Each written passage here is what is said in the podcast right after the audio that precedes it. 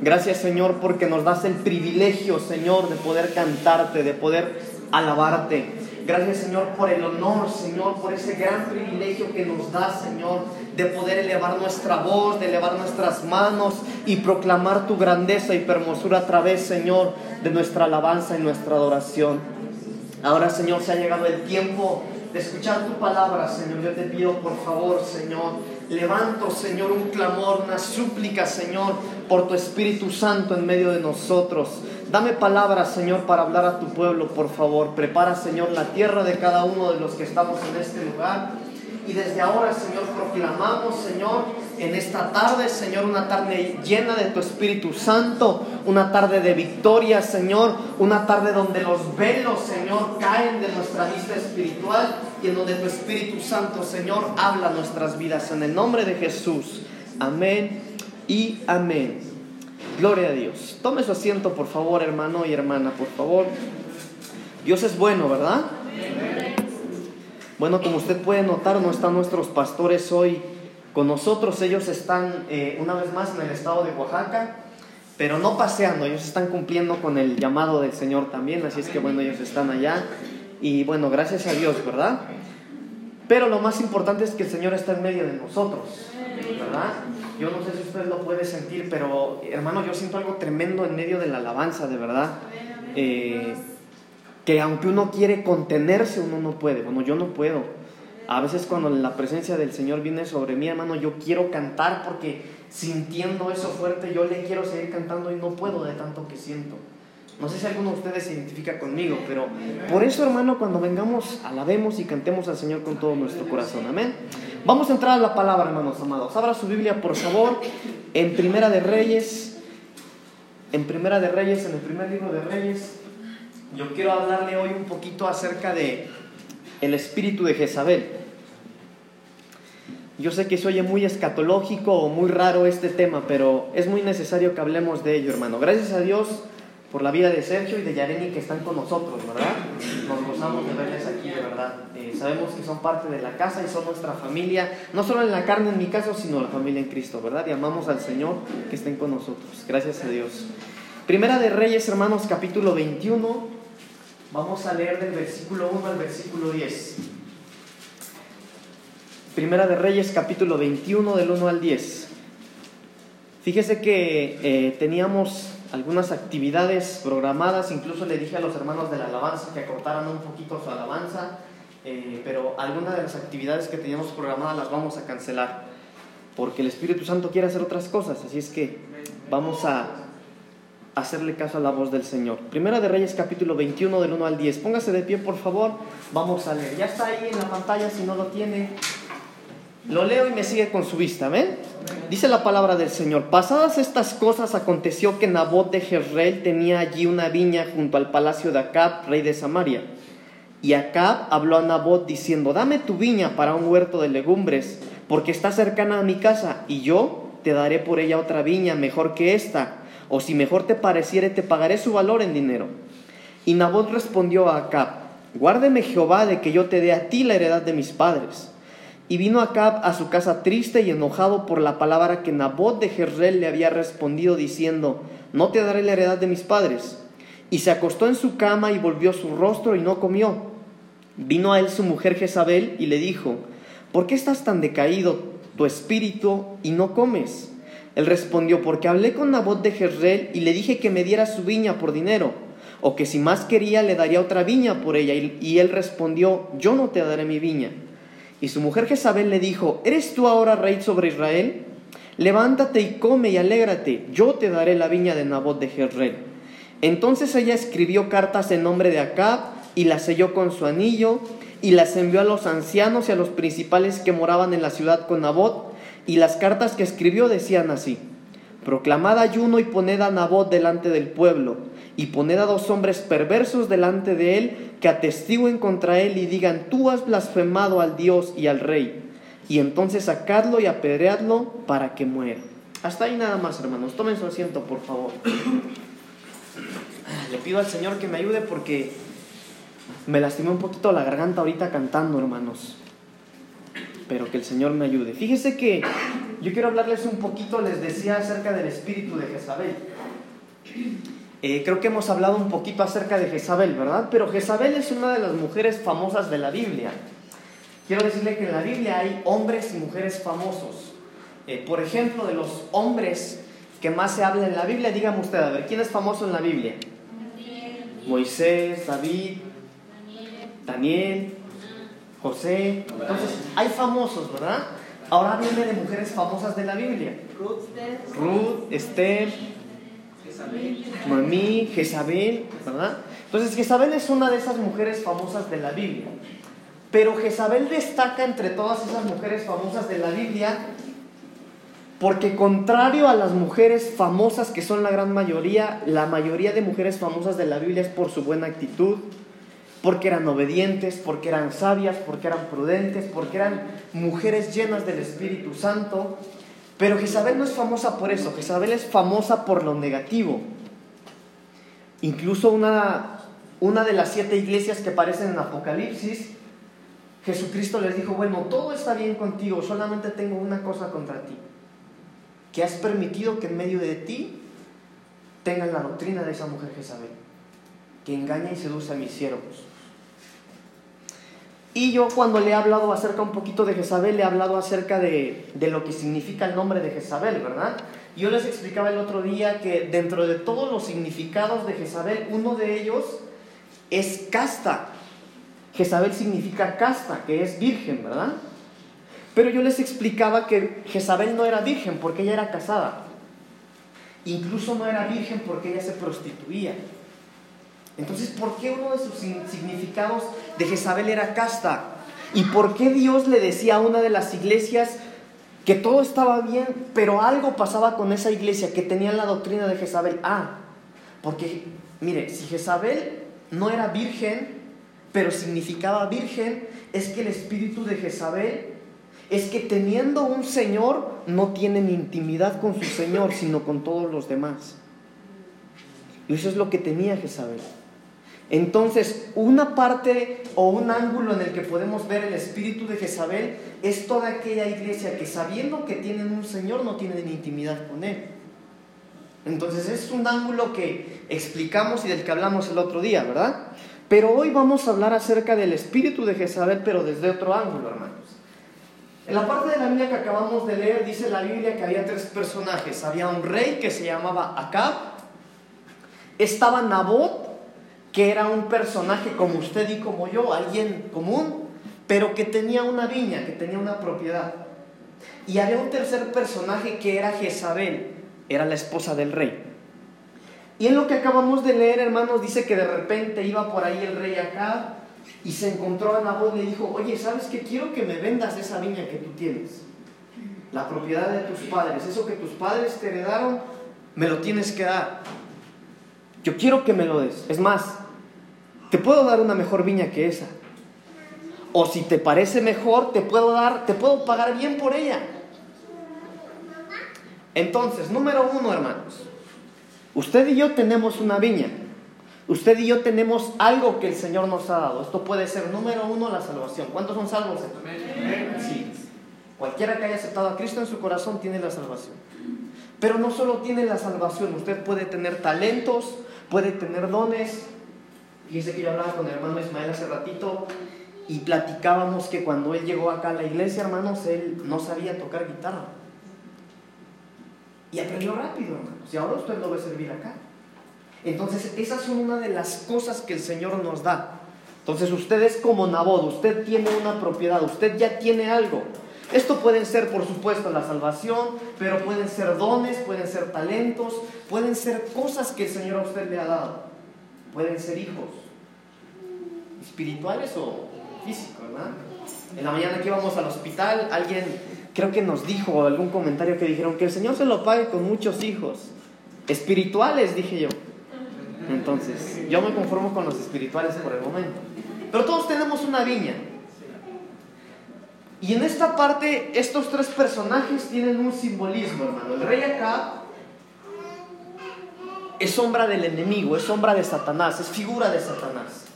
Nabot es sombra de lo que tú eres. Y Jezabel es sombra de un espíritu que se va a mover en estos últimos tiempos. Entonces, en el contexto que acabamos de leer, está la siguiente historia, hermanos. Iba por ahí el rey acá y ve la viña de Nabot y dice, yo quiero eso que él tiene. Eso que le pertenece a Nabot, yo lo quiero. Y quiso negociar con él. Bueno, Nabot, mira, yo te puedo dar una mejor viña. O si no me la quieres dar o no me la quieres cambiar, te puedo pagar y te puedo pagar bien por ella si tú quieres. ¿Y cuál fue la respuesta de Nabot? Líbrame Jehová, le dijo. Que Dios me libre de venderte la propiedad que me heredaron mis padres, ¿verdad? Pero algo pasó. Que cuando ese rey recibió un no, dice la Biblia lo que acabamos de leer, que se fue a su casa, se angustió, llegó, se entristeció y se acostó. Pero él era el rey. Y su esposa era Jezabel. Y Jezabel le dijo, a ver, a ver, a ver, ¿qué no eres tú el rey de esta nación? ¿Qué no eres tú el rey que tiene poder de hacer? Tienes autoridad, le dijo. No tienes por qué lamentarte, no tienes por qué llorar. Levántate y come, le dijo. Yo te voy a dar esa heredad de Nabot. Entonces, Jezabel le prometió a su rey, a su esposo, hacer lo necesario para quitarle a Nabot sus propiedades y entregárselas. Entonces, tres personajes. El rey acá, figura del diablo. Jezabel, figura de los espíritus que se iban a mover en los últimos tiempos. Y Nabot, figura de usted y de mí. ¿Me sigue? Bueno. Entonces, hermanos, el espíritu de Jezabel en los últimos tiempos, ¿qué va a hacer? El espíritu de Jezabel en estos tiempos son las tentaciones. El espíritu de Jezabel en estos tiempos puede ser las amistades. El espíritu de Jezabel en estos tiempos pueden ser las distracciones. El espíritu de Jezabel en estos tiempos pueden ser las malas amistades. Y ahorita me va a entender mientras sigamos avanzando en la, en la, en la predicación. Pero algo que yo quiero decirle, hermanos amados, es que el diablo siempre va a estar dispuesto a pagar su precio. Si usted tiene algo que el Señor le ha dado, el, el, diablo siempre va a querer negociar con usted y te va a preguntar, ¿cuál es tu precio? Y no importa cuál sea el precio que tú te pongas, Él siempre estará dispuesto a pagarlo. Y eso es peligroso. Para los jóvenes puede que el precio, por muy alto que parezca, ¿verdad? Mire, yo sé que aquí no hay nadie, pero si hay un muchachito feo, aquí no hay, gracias a Dios. Pero si hay un muchacho feo y es un siervo del Señor, ¿por qué se ríen, hermano? Mire, solo como ejemplo, ¿verdad? Le digo, aquí no hay nadie, pero supongamos que es feo, hermano, pero el Señor lo usa. El Señor lo usa. Sus risas delatan, hermanos. Está un muchacho feo, bueno, poco agraciado, pues. Y Dios lo usa. Hermanos, cuando ese joven, no sé, está en la alabanza o en la predicación o evangeliza a alguien, el Señor lo usa. Pero como es feo, él solo ve cómo los demás de la iglesia ya tienen novia. O cómo los demás de la iglesia tienen pegue y él no, porque es feo. Y de repente llega por ahí el espíritu de Jezabel metido en una muchacha guapa, guapa hermanos, como mi esposa. y empieza a seducir a ese hombre de Dios. Porque tal vez ese es el precio que él se puso. Y no importa qué tan feo esté, el diablo va a querer pagar tu precio. Y aparentemente te va a querer pagar muy bien. Y ahorita lo vamos a ver con la palabra. Pero usted y yo, como papel de Nabot, nuestra actitud, hermano, y nuestra decisión permanente es no negociar con lo que Dios nos ha dado. Por eso es que diariamente usted y yo tenemos que venir con el Señor. Y aunque nos caigamos, hermanos, aunque pequemos incluso, venir con el Señor, pedirle perdón, lavar nuestras vestiduras. Y cuando no es suficiente hacer eso, hermano, aprovechar la Santa Cena. Yo le he hablado algunas veces de Santa Cena y le digo, hermano, no hay cosa alguna que no pueda ser rota, no hay pacto alguno que no pueda ser roto más que con la Santa Cena. Aprovechemos lavar nuestras vestiduras en la sangre de uvas, ¿se acuerdan? Pero la realidad es que no importa cuál es el precio que tú te pongas, el diablo siempre va a estar dispuesto a pagártelo. En el caso de Nabot, cuando la decisión de Nabot era permanente o era firme en que no quería negociar, el espíritu de Jezabel no se, no se conformó. Incluso aprovechando que su esposo era el rey, dice la Biblia que hizo cartas y las selló con el sello del rey y quiso armarle todo un caos para que él se diera. Y no solo para que él se diera, sino para matarlo. Gracias a Dios que no hay nadie nuevo aquí. Yo creo que el más nuevo sería Sergio que nos visita y Dare tal vez. Pero la realidad es que la vida del cristiano no es fácil. Usted y yo acá, hermano, venimos a sufrir. No a, a buscar comunidades. Y déjeme ser más honesto, el diablo va a querer matarte. Más cuando tú tienes potencial de parte del Señor. Mientras más dones tienes, más peligro le causas. Mientras más eres usado, más peligro le causas y más Él querrá y se aferrará a quitarte lo que Dios te ha dado. Y si no cedes, querrá matarte. Entonces, estamos hablando de algo serio, ¿verdad?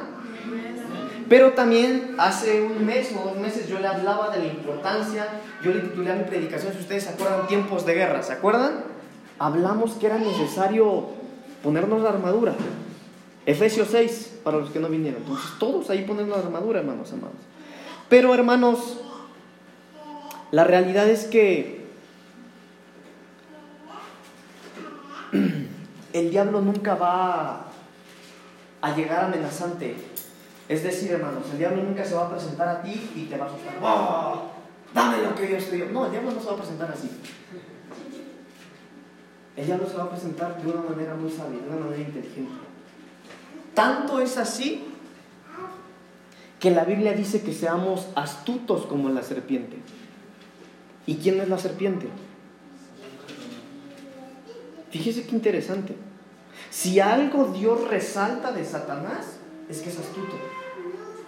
Entonces la manera en la que el diablo va a querer negociar con usted y conmigo es de una manera sabia. El diablo siempre se va a presentar de una manera atractiva. Rápidamente, vamos a Segunda de Reyes capítulo 9, versículo 30. Segundo libro de Reyes capítulo 9, versículo 30. Este es un mensaje en donde necesito, hermano, que usted abra sus oídos, por favor, y abra su entendimiento. Segunda de Reyes capítulo 9, versículo 30. Antes de que lo leamos, hermanos, esta es una enseñanza que por favor yo se lo pido como su pastor, porque soy su pastor, ¿verdad? Bueno, se lo pido como su pastor. Abra sus oídos, por favor, y su entendimiento. Sobre todo, sobre todo los jóvenes. Por favor. Mire lo que dice la palabra de Dios. Vino después Jehú a Jezreel, y cuando Jezabel lo oyó, se pintó los ojos con antimonio y atavió su cabeza y se asomó a una ventana. Hasta ahí. Mire lo que hacía esta mujer.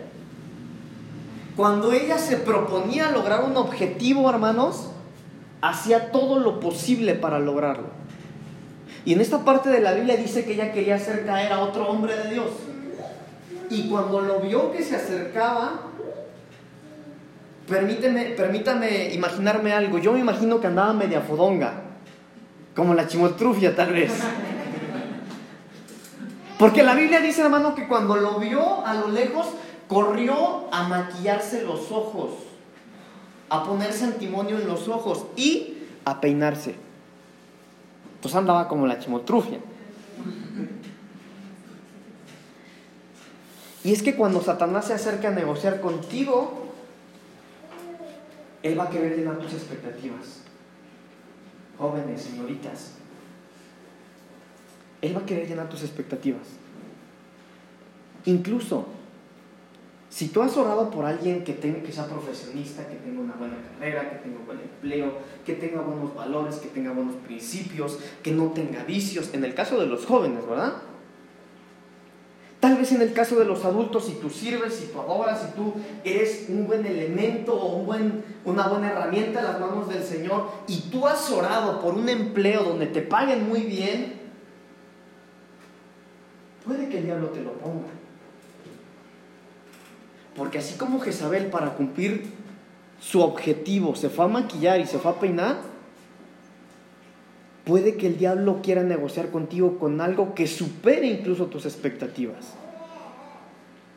Y eso es el espíritu de Jezabel que se va a mover en estos últimos tiempos. Por eso es importante que usted y yo todos los días, hermanos, todos los días, todos los días, incluso oremos y le expongamos al Señor nuestras necesidades. Mira, papito, yo quisiera que tú hicieras esto y te pido que hagas esto y que me ayudes con lo otro.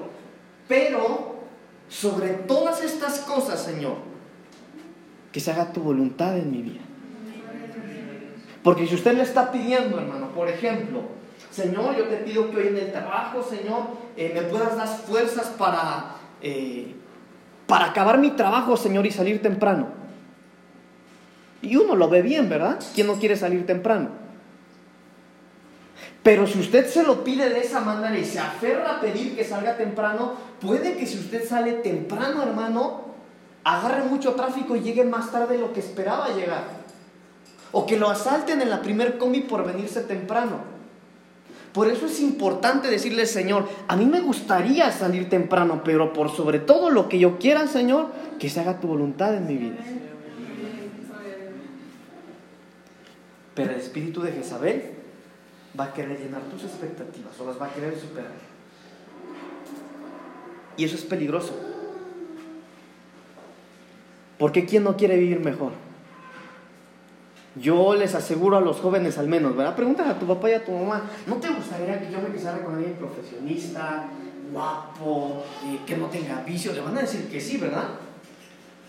Pero ¿y si la voluntad del Señor es que usted se case con alguien que no es así? Yo no sé si usted sabía, pero Dios algún día a uno de sus profetas le dijo, bueno, vas a ir a tal lugar, allá hay una prostituta y te vas a casar con ella. Y en ese tiempo ese profeta era uno de los profetas más populares de todas las naciones. Y Dios no le dio una buena mujer, o no una buena mujer de acuerdo a nuestras expectativas. No le estoy diciendo que no le haga caso a sus papás o a su mamá, ¿verdad? De que se busque alguien bien. Le estoy diciendo, hermano amado, que puede que usted se vaya con la finta porque Satanás puede que seduzca su mirada o sus ojos, o incluso, hermano, por querer cumplir las expectativas, usted cometa el peor error de su vida. A todos nos puede suceder, a menos, a menos que la mano de Dios intervenga. Entonces, hermanos amados, ¿con qué se pintó los ojos Jezabel? Con antimonio. Y el antimonio es un derivado del plomo.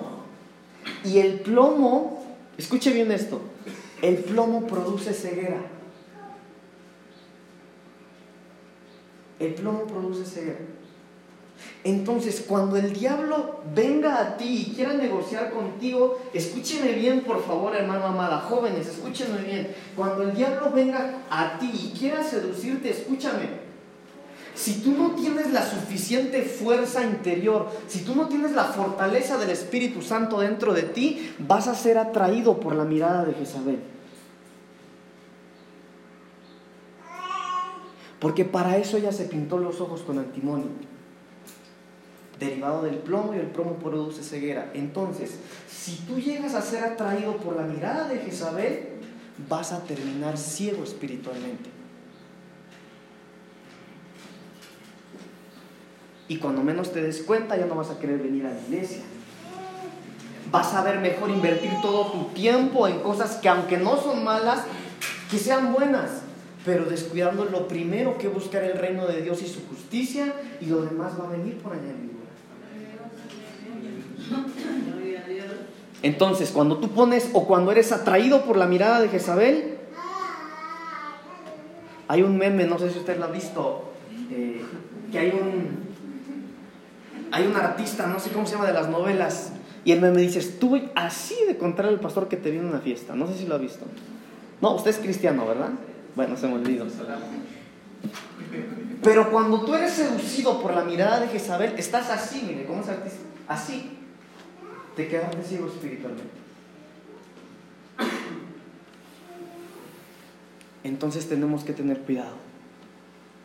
Tenemos que ser cuidadosos. No todo lo que parece bueno lo es. La Biblia dice que hay caminos que al hombre le parecen derechos, pero su fin es camino de muerte. Mire qué importante, hermano, es pedirle al Señor que nos dé dirección. Pero Jezabel, hermanos amados, el espíritu de Jezabel siempre va a querer presentarse de una manera agradable. Y no solo eso, Jezabel siempre se va a querer aprovechar de los momentos en los cuales más frágil eres tú. Sí, porque el espíritu de Jezabel no te va a agarrar aquí cuando vienes a la oración en las mañanas. No, el espíritu de Jezabel te va a agarrar cuando acabas de pelear con tus papás, cuando te corren de la casa, cuando te peleas con tu novio, tu novia, o cuando tu... No sé, hermano, mire, con la palabra. Génesis capítulo 25, por favor, del 29 en adelante. Génesis 25 del 29 en adelante. Capítulo 25, versículos 29 en adelante. Dice la palabra del Señor.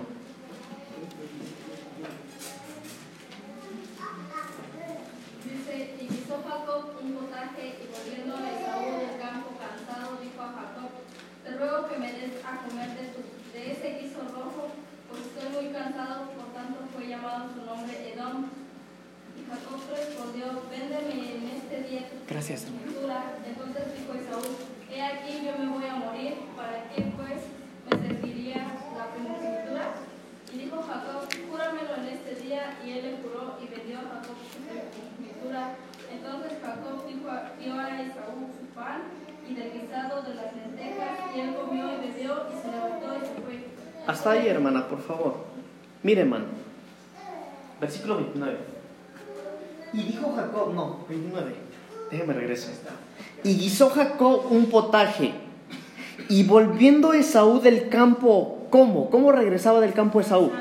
Cansado. Dijo a Jacob, te ruego que me des de comer ese guiso rojo, pues estoy muy cansado. Versículo 33. Y dijo Jacob, Júralo, júramelo en este día. Y él le juró y vendió a Jacob su primogenitura. Mire, ¿a qué lo quiero llevar? Si en algún momento el diablo se va a aprovechar de ti, es el momento en el que tú te sientas cansado. En el momento de la angustia, en el momento del estrés, en el momento de los problemas, en el momento de la soledad, en el momento en el que tú crees que todo te está saliendo mal. Ese es el mejor momento para que el espíritu de Jezabel entre y pueda lograr sus objetivos en ti. En este caso, el cansancio provocó a que un hombre vendiera el mayor legado de su vida por un plato de lentejas. Bueno, por este guisado rojo que dice ahí. La Biblia no dice siquiera si tenían tocino o no las lentejas, hermanos. Porque con tocinito están buenas, ¿verdad? Pero el cansancio es peligroso. El vivir en cansancio es peligroso. Y el espíritu de Jezabel, hermano, va a aprovechar los momentos. Por eso es que usted, mire, yo hablaba con los jóvenes hace ratito. Déjeme hablar con los que ya somos adultos. La Biblia dice, airaos, pero no pequéis. No se ponga el sol sobre vuestro enojo, dice.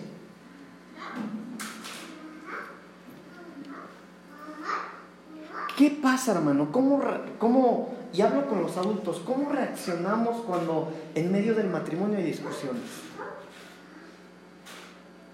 ¿Qué pasa cuando alguien amenaza con, no sé, hermano, con el sartén? Digo, espero no llegar, que no lleguemos a extremos, ¿verdad? Pero ¿no será que si la esposa agarra el sartén, hermano, el, el esposo ¡fum! se saca el cinturón? ¿A qué lo quiero llevar, hermanos amados? Tiene que caber la prudencia aún en el momento de mayor debilidad. Porque de lo contrario puede que le demos espacio al espíritu de Jezabel en ese momento y el espíritu de Jezabel pueda cumplir su objetivo. Gloria a Dios. Entonces, tenemos que tener muchísimo cuidado, hermano, cuando más nos cuesta. Cuando me siento en angustia, cuando me siento solo, cuando me siento en fracaso, ahí es cuando tenemos que tener demasiado cuidado en las decisiones que tomemos. Porque este por estar cansado tomó la peor decisión de su vida. Vender algo que no tiene valor, mire, por un guisado. Entonces, el espíritu de Jezabel querrá aprovecharse de, esos, de eso, hermanos amados. ¿Por qué es importante recalcar esto? Porque el espíritu de Jezabel, si algo va a querer quitarte, es tu salvación. Si algo le interesa al espíritu de Jezabel, hermano, más que tus finanzas, más que destruir tu matrimonio, más que meter a tus hijos en vicios, más que tus hijos o tus hijas se casen con el peor ser humano de este mundo, más que eso, lo que más le importa al espíritu de Jezabel es que tú pierdas tu salvación. Eso es lo que más le importa, lo que más le interesa. Y usted y yo tenemos que estar alertas, alertas. Hermano, no importa cuántas ganas tengo o no para venir a la iglesia, yo tengo que ir a la iglesia.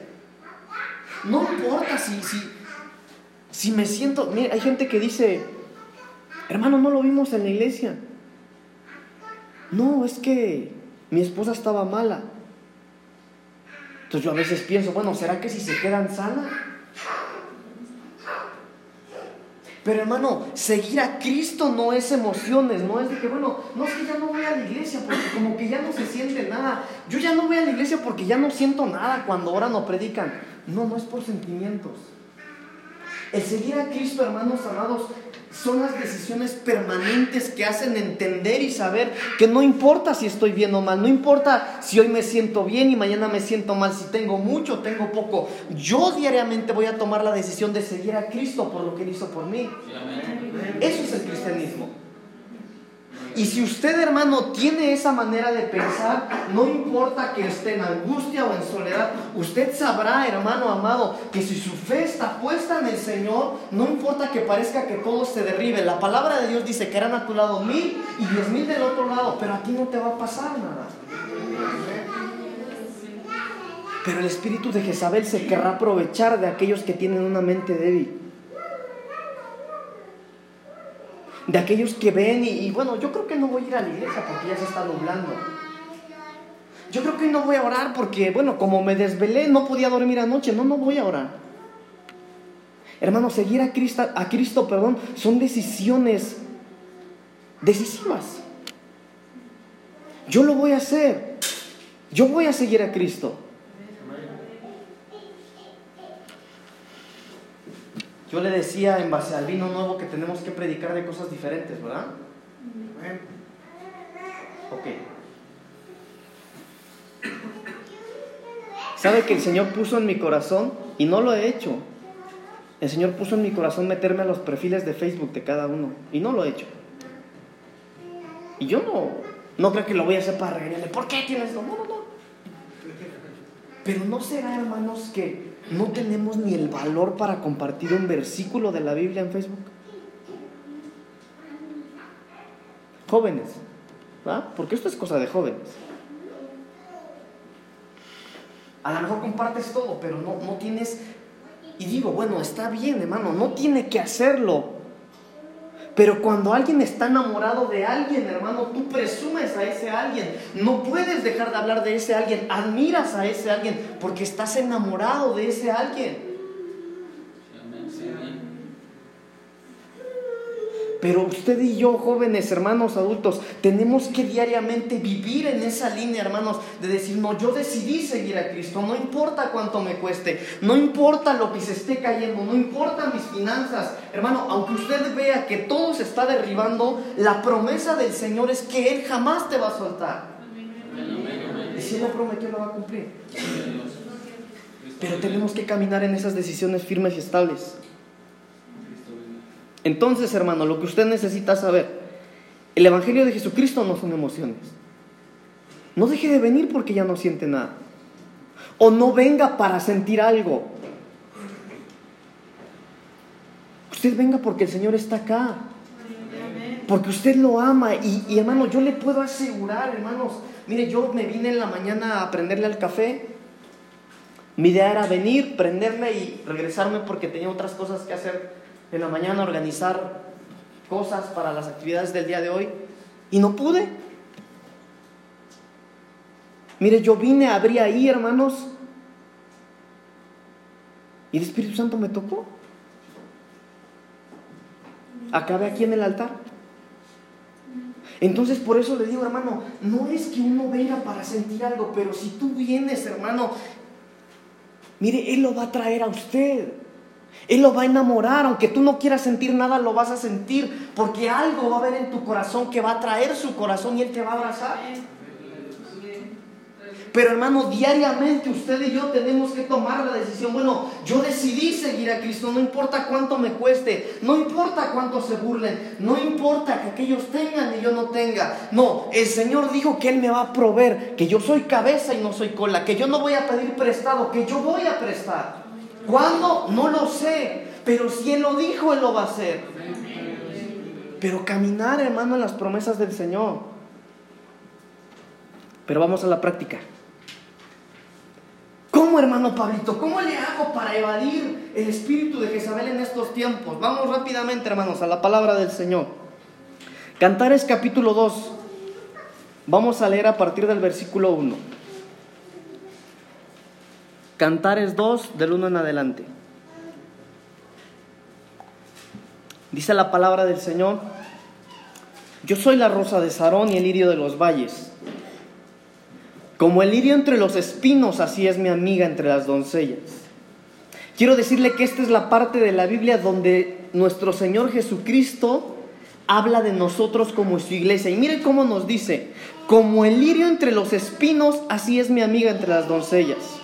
Como el manzano entre los árboles silvestres, así es mi amado entre los jóvenes. Esto le dice la iglesia al Señor. Bajo la sombra del deseado me senté y su fruto dulce a mi, fue dulce a mi paladar. Me llevó a la casa del banquete y su bandera sobre mí fue amor. Sustentadme con pasas, confortadme con manzanas, porque estoy enferma de su amor. Su izquierda esté bajo mi cabeza y su derecha me abrace.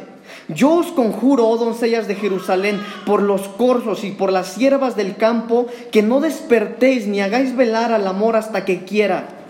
La voz de mi amado, he aquí viene saltando sobre los montes, brincando sobre los collados.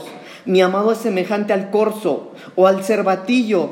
Helo aquí está tras nuestra pared mirando por las ventanas, atispando por las celosías, celosías. Mi amado habló y me dijo, levántate, oh amiga mía, hermosa mía, y ven, porque aquí ha pasado el invierno, se ha mudado la lluvia, se ha mudado, la lluvia se fue, se han mostrado las flores en la tierra, el tiempo de la canción ha venido y en nuestro país se ha oído la voz de la tórtola. La higuera ha echado sus higos y las vides en cierne dieron olor. Levántate, oh amiga mía, hermosa mía, y ven. Paloma mía, que estás en los agujeros de la peña, en lo escondido de escarpados parajes, muéstrame tu rostro, hazme oír tu voz, porque dulce es la voz tuya y hermoso tu aspecto. Versículo 15, cazadnos las zorras, las zorras, las zorras pequeñas que echan a perder las viñas, porque nuestras viñas están en cierne. Hasta ahí, hermano. Hermano Pablito, ¿qué tiene que ver esto que leyó con lo que estamos hablando? Ahí le voy, mire. Esta parte de la Biblia, hermanos amados, son los amores entre la novia y el novio, es decir, entre la iglesia de Cristo y Jesucristo mismo. Y en esta parte de la Biblia, hermanos, el Señor está enamorando a la iglesia. Y la está enamorando con un proceso. Mire, solo en este capítulo, mire el proceso. Mire el versículo 2. Como el lirio entre los espinos, así es quien. Ok, así es mi amiga. Número uno, aquí el Señor primero nos dice amiga. Después, hermanos amados, en el versículo 13, dice, la higuera ha echado sus higos y las vides en cierne dieron olor. Levántate, oh amiga mía, y después, hermosa mía. Ahí ya es otra faceta, ya no solo te ve como una amiga, sino que ya ve una hermosura en ti. Y después, hermanos amados, en el versículo 14 ya le dice diferente. ¿Cómo le dice? Paloma. Ahora, ¿qué lo quiero llevar con esto? En este capítulo, hermanos, el Señor Jesús hablándole a la novia, la está enamorando, la está seduciendo, pero el Señor espera que ustedes y yo hagamos lo mismo. Mire lo que dice el 14, paloma mía que estás en los agujeros de la peña, en lo escondido, en lo escondido de escarpados parajes, muéstrame tu rostro, hazme oír tu voz porque dulce es la voz tuya y hermoso tu aspecto. Y después, hermano, que el Señor nos está diciendo que no solo nos dejemos enamorar por Él, sino que nosotros lo enamoremos a Él, nos lanza una petición. Y lo primero que nos pide, hermano, en medio de estos amores es lo siguiente, casadnos las zorras, las zorras pequeñas, que echan a perder las viñas, porque nuestras viñas están en cierne. Ahora, mire hermano, présteme atención por favor. Si en medio de estos amores entre el Señor Jesús y nosotros como iglesia, a Él le interesa que hagamos algo, ese algo es que casemos, que matemos a las zorras pequeñas. Y Él dice, casen a las zorras, pero a las zorras pequeñas. ¿Por qué? ¿Por qué las zorras pequeñas y no las zorras grandes? Las zorras tienen una característica que las zorras grandes van a los viñedos y se comen las, vides, hermanos, se comen las uvas. Van en las noches, se llenan y se van. Pero las zorras pequeñas no. Las zorras pequeñas van por la noche y como no alcanzan el fruto empiezan a comerse el tallo. Se comen el tallo, se comen el tallo. ¿Y sabe por qué se comen el tallo? Para tirar el árbol, para matarlo y una vez que el árbol está tirado, se comen todo el fruto. Pero ojo, una vez que se comen el tallo, ya mataron a la vid. Por eso el Señor dice, casen a las zorras pequeñas, porque son las pequeñas las que los van a matar, no son las grandes. Las, las zorras grandes vienen, se llevan su fruto y se van. Pero puedes dar fruto, pero las pequeñas no. Las pequeñas aparentemente no hacen daño, se ven indefensas porque están pequeñas, pero son las zorras pequeñas las que te pueden matar. En otras palabras, tal vez usted me diga, bueno, hermano Pablito, yo soy cristiano. Yo ya no digo groserías. O yo ya no peco como los de allá afuera. Pero ¿qué hay de las horas pequeñas? ¿Qué hay de los descuidos pequeños? A esos que no le ponemos mucho interés, hermano. Sí, somos cristianos, venimos, oramos, cantamos, pero ¿qué hay, hermano, del tiempo de intimidad con el Señor en casa? Eso que parece insignificante. Esos pequeños detalles, hermano, que si los analizamos en realidad son muy grandes. Y la, el consejo, hermano, o la petición que el Señor Jesús nos hace en medio de los amores es que nosotros nos preocupemos por esas horas pequeñas que usted y yo analicemos, hermano, eso que parecería ser insignificante, pero que en realidad es lo que nos puede llevar a la muerte. Ya estamos hablando de la práctica. ¿Qué podría ser aquello, hermano amado, que puede ser insignificante tal vez, pero que al paso del tiempo puede provocar en ti la muerte? ¿De qué nos serviría, hermanos amados? Mire, ser una bendición aquí en el altar y bendecir gente y ayudar, hermano. ¿De qué serviría todo eso si yo, aún teniendo dones y talentos, no sé vivir bajo autoridad? ¿De qué me serviría a mí, hermanos amados, hablar y que cuando yo levante mi mano la gloria de Dios? ¿De qué me serviría eso a mí si la que menos me cree cuando yo hablo es mi esposa? Por eso la Biblia dice que tienes que cuidarte de las zorras pequeñas. Las zorras pequeñas pueden ser tus amigos. Pero si mis amigos no tienen vicios, pero tal vez ellos son las zorras pequeñas que te infectan para que tú no busques al Señor. Las zorras pequeñas pueden ser los amigos del trabajo, puede ser, hermano amado, el no querer levantarte a orar, pueden ser las novelas, pueden ser las películas de Netflix, puede ser Facebook, puede ser Instagram, puede ser WhatsApp. Y la indicación del Señor es cuídate de las zorras pequeñas. ¿Quién vive, hermanos? Entonces, hermanos amados, tenemos que tener cuidado con las zorras pequeñas. Y no solo tener cuidado con las zorras pequeñas, Tú tienes que tener una cercanía tan profunda con Dios para que puedas contrarrestar el ataque de Jezabel. Porque el ataque de Jezabel, hermanos, es algo espiritual.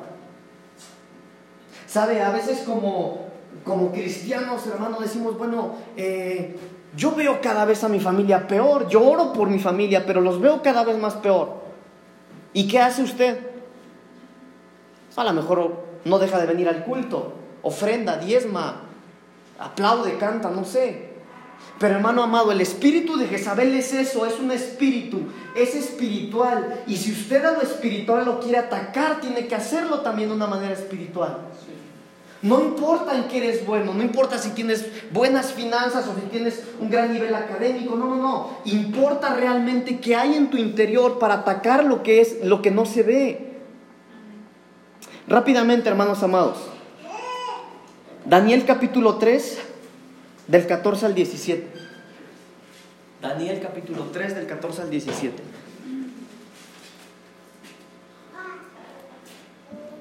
Dice la palabra del Señor. Me tengo que apurar porque ya se me está pasando el tiempo. Habló Nabucodonosor, que era el rey, hermanos, y les dijo: ¿Es verdad, Sadrat, Mesach y Abednego, que vosotros no honráis a mi Dios? ¿No adoráis la estatua de oro que he levantado?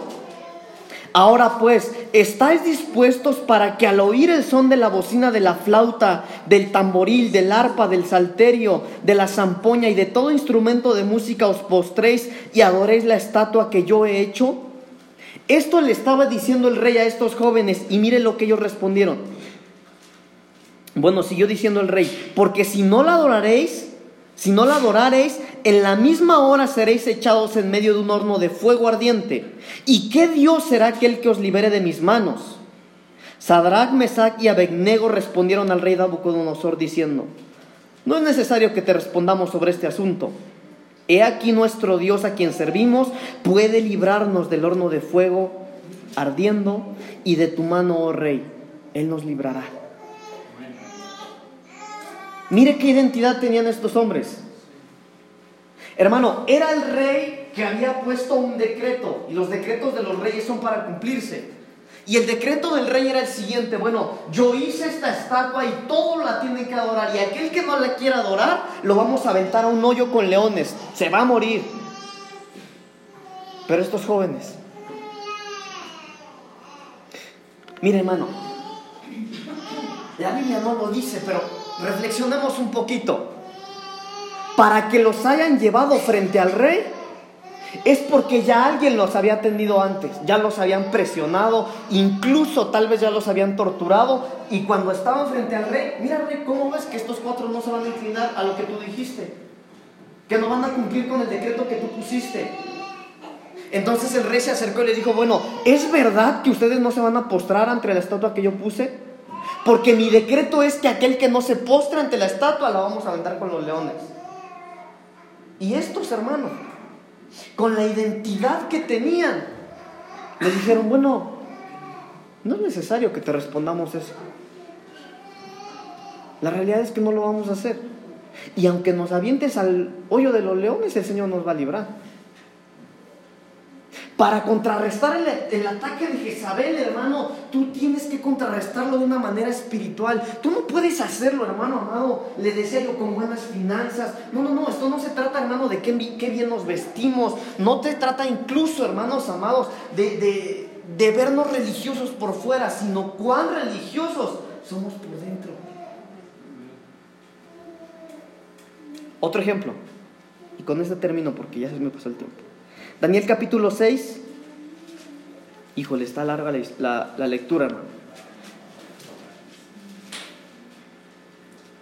Bueno, mire, Daniel capítulo 6, lo voy a leer yo rápidamente. De tarea, hermano, por favor, si puede leer todo ese, ese, capítulo, ¿sale? Pero yo solo voy a leer esto para que avancemos, porque ya es tarde. Pero mire, el versículo 21 dice, entonces Daniel respondió al rey, oh rey, vive para siempre. Mi Dios envió a su ángel, el cual cerró la boca de los leones para que no me hiciesen daño, porque ante él fui hallado inocente, y aún delante de ti, oh rey, yo no he hecho nada malo. Entonces se alegró el rey en gran manera a causa de él y mandó a sacar a Daniel del foso y fue Daniel sacado del foso y ninguna lesión se halló en él porque había confiado en su Dios. Mire, en esta otra parte de la vida, hermano, también Daniel ahí no solo ya había pasado la experiencia de que lo aventaron ahí al, fuego, ¿verdad? Al horno de fuego. Perdón, eh, al foso, ¿verdad? Bueno, lo primero que dijimos fue que estos cuatro, entre esos cuatro quiero decirle que estaba Daniel, fue el horno de fuego, ¿verdad? Ya habían pasado esa experiencia. Y en esta ocasión levantaron con los leones, hambrientos.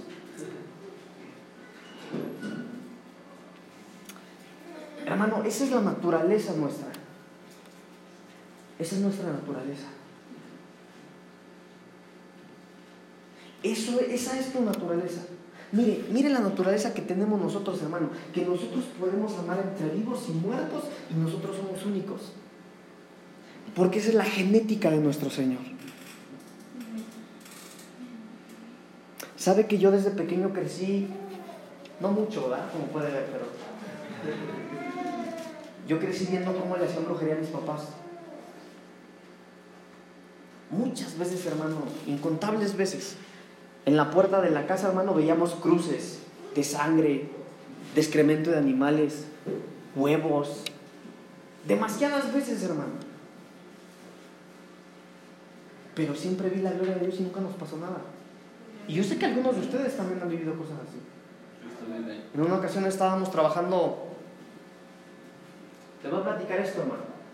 Una ocasión fuimos a casa de un hermano de la iglesia que antes estaba en la iglesia, ya no está le fuimos a echar su losa con mi papá. Y una noche antes para colar la losa, hermanos, usted sabe que se empieza de madrugada a colar, ¿verdad? Cuando terminamos la losa, eh, mi papá me dice, ve a checar ahí abajo los puntales, los polines, me dice, para ver si ninguno se ha zafado. Sí, ahí voy. estoy checando, hermano, y veo cómo en los polines había pedazos de carne incrustados. Había cruces de sangre en los polines, hermano, en la construcción como si hubieran hecho sacrificios o ritos ahí, no sé. Pero nuestra genética, hermano, es que usted y yo podemos andar en medio de todo eso y nada nos va a dañar.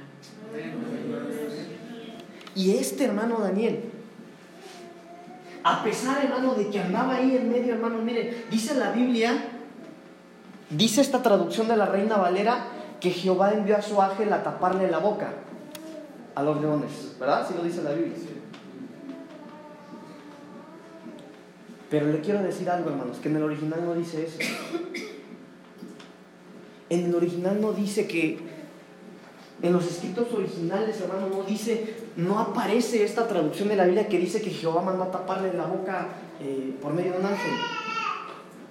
Entonces, si no lo dice, hermano, yo me puse a meditar, me puse a pensar. Y la realidad, hermano, es lo que yo le decía hace ratito. Nosotros, hermano, tenemos que estar por, dentro, hermano, tenemos que tener un potencial tan fuerte, tan fuerte, hermano, que cuando nosotros llegamos a un lugar, esa atmósfera cambie. Y yo puedo ver, hermanos amados, acá que los leones no se comieron a Daniel porque Daniel no tenía olor a carne, Daniel tenía olor a Dios.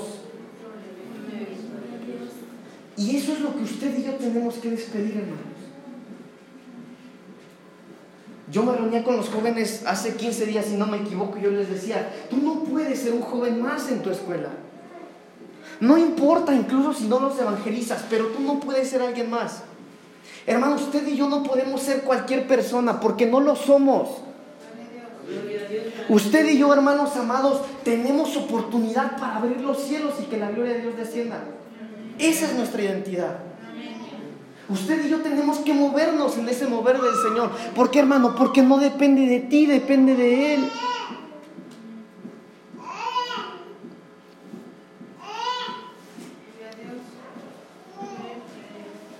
Ahora escuchen, mire, mire esto.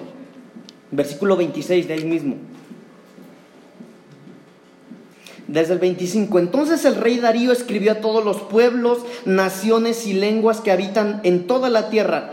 Paz o sea multiplicada de parte mía, de parte mía está puesta esta ordenanza, que todo el dominio de mi reino todos teman y tiemblen ante la presencia del Dios de Daniel, porque Él es el Dios viviente y permanece por todos los siglos, y su reino no será jamás destruido, y su dominio perdurará hasta el fin.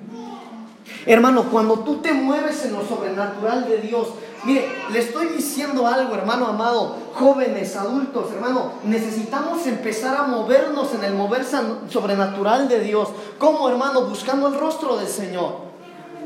Ayunando, orando, sí, pero quebrantando nuestro corazón. Y si lo hacemos, hermano, mire, ese va a ser nuestro mover. Mira, a mí me ha tocado, hermano, yo a veces me cuesta mucho hablar de, lo, de los testimonios que yo podría contarle porque suena a mentira o me veo orgulloso. Pero mire, hermano, el martes hablábamos de fe y conté dos testimonios, les voy a contar otro. En una ocasión, hermanos, yo fui allá por, no sé, era el distrito, por donde están las universidades, por Zeus, si no me equivoco. Iba ahí en trolebús o no sé cómo se llaman esos camiones, hermanos, y subieron cuatro jóvenes. Drogados, hermano, drogados, completamente drogados y se subieron a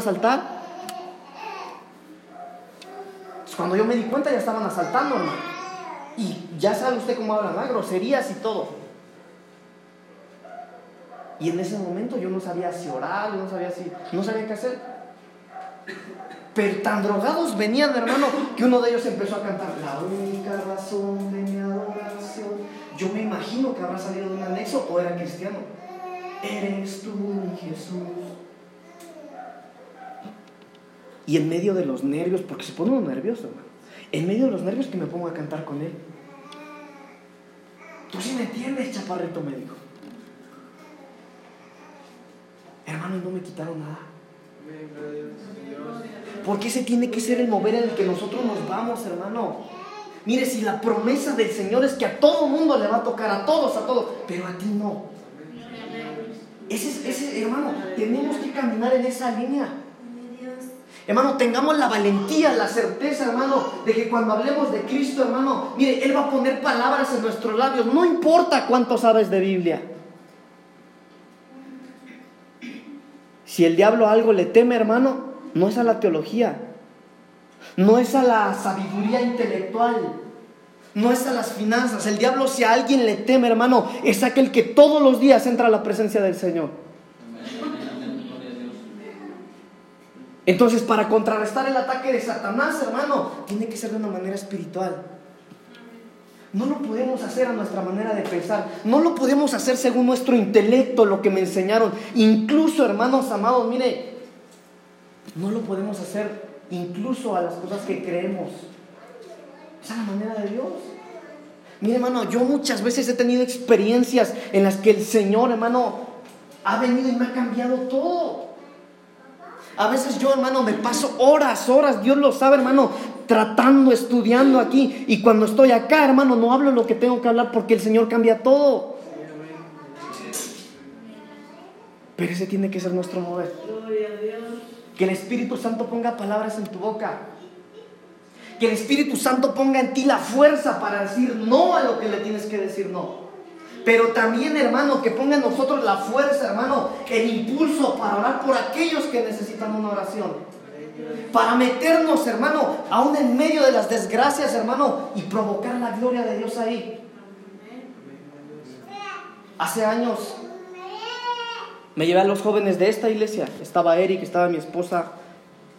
Fuimos al aniversario de una iglesia. Mucha gente, hermano, mucha gente. Y el predicador que estaba ahí, hermano, ¿cómo sacaba aplausos? ¿Cómo sacaba aplausos?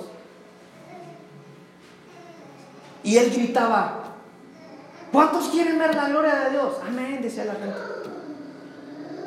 ¿Cuántos quieren ser espectadores de la gloria de Dios? Amén. Y Eric y yo nos veíamos. Y nosotros sabíamos que no podíamos decir amén a eso. Porque a nosotros Dios no nos llamó para ser espectadores. a nosotros nos llamaron para provocar su gloria. Hermano, usted no es espectador. Usted no se quede, hermano, con los testimonios que se cuentan. O no se quede, hermano, con las cosas que ha visto, que ha oído. No, no, no. Usted sea de los que provocan la gloria de Dios. Hermano, provoquemos la gloria de Dios. Para eso nos llamaron. Póngase de pie.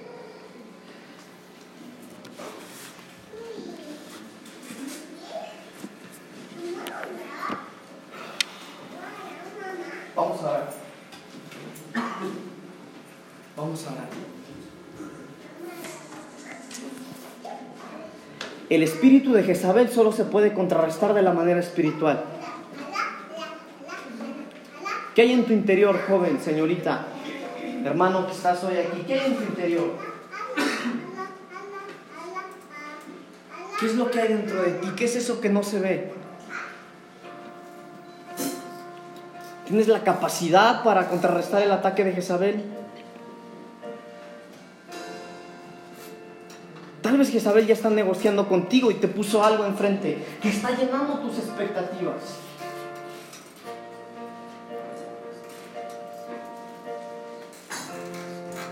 Pero hoy el plan del enemigo fue evidenciado.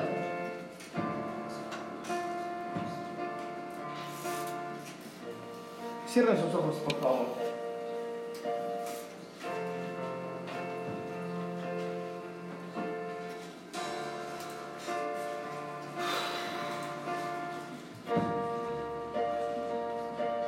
Hable con el Señor. Hable con el Señor. Padre, aquí está tu pueblo.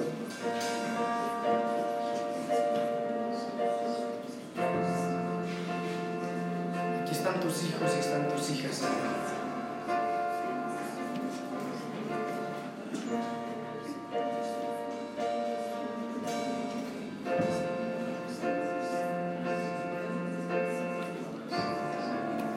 El Señor me habla y me dice que acá hay una joven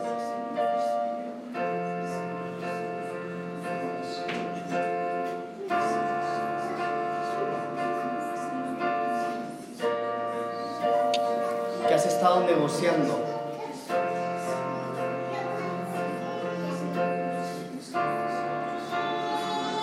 Y el diablo ha estado apostando por ti. Pero hoy el plan del enemigo ha sido evidenciado. Si eres tú, ahí donde estás, quebranta tu corazón. Quebranta tu corazón. Pídele perdón al Señor, ponte cuentas con Él.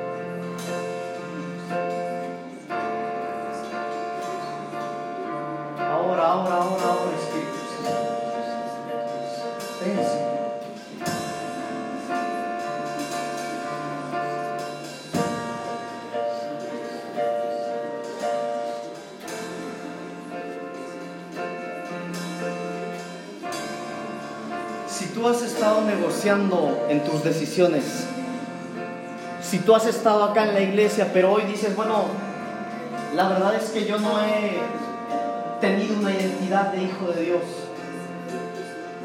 Hermano, pídele perdón al Señor y tomemos actitud.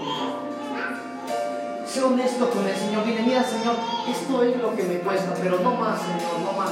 Hoy entendí, Señor, que si voy a contrarrestar esto, tiene que ser espiritual.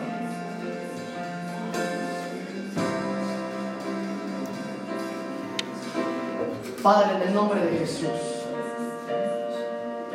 hoy estamos aquí, Señor. Tú nos has dado una palabra, Señor, que ha quitado los velos de los ojos. Señor, y todo plan del enemigo, Señor, caiga por tierra ahora en el nombre de Jesús. Todo dardo del enemigo, Señor, todo plan, toda estrategia, Señor, que se haya estado gestando, Señor, en todos los hombres y mujeres de este lugar, Señor, caigan por tierra ahora en el nombre de Jesús.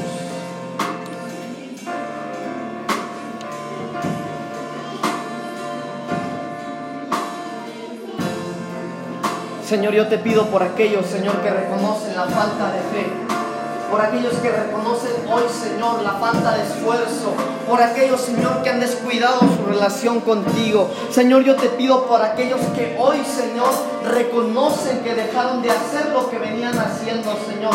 Te pido por favor, Señor, en el nombre de Jesús, Enamóralos una vez más. Abrázalos, Señor. Recuérdales, Señor, para qué fueron llamados. Señor, si algo pusiste sobre nosotros, que podamos tener una actitud, Señor, como Nabot, de no, de no, de no negociar, Señor, de no vender aquello que nos has dado.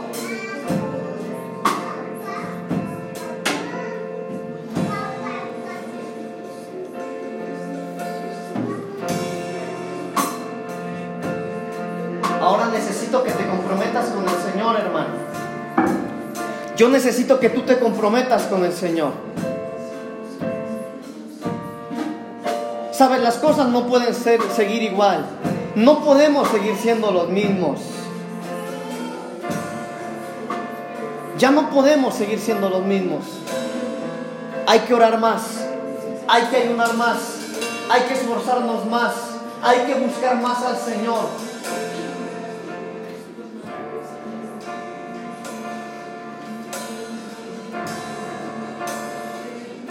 Sabes que el mundo necesita la manifestación de los hijos de Dios. Hay gente que está esperando que tú le impongas las manos encima. Hay gente que está esperando tu oración. Hay gente que está esperando que tú camines y toques sus puertas. Hay enfermedades que necesitan ser sanadas por tus manos. Aún tus compañeros, aún tus amigos,